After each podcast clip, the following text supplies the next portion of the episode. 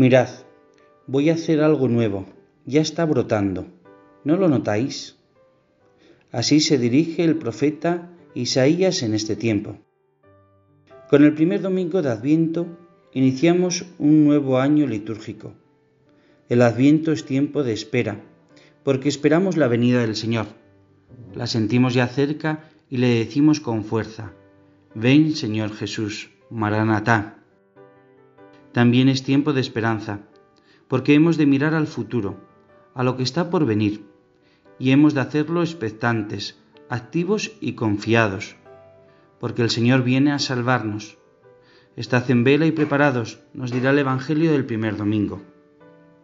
El profeta Isaías, que acompañará cada domingo nuestro camino del Adviento, nos invita a mirar hacia adelante.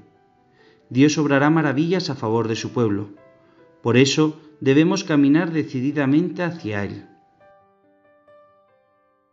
A la esperanza la complementa otra actitud imprescindible a la, que, a la que nos invita el Adviento, la vigilancia.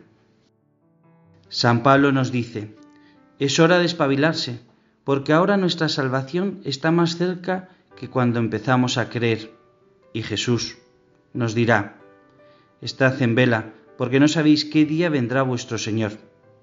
Vigilar es velar, velar solícitamente durante un tiempo, hasta alcanzar el fin deseado.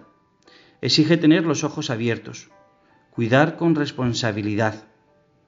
Vigilar ante la llegada de Dios equivale a estar despiertos, en disposición de servicio, atentos al futuro sin descuidar el presente, abiertos a reconocer la presencia de Dios y de su reino en los acontecimientos y actuar en consecuencia.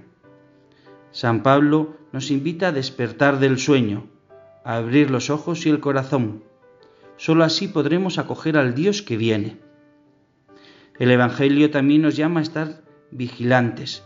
Dios viene en el momento más inesperado y de la forma más desconcertante, como si fuera un ladrón, pero no viene a robar, viene a traernos la salvación y la felicidad.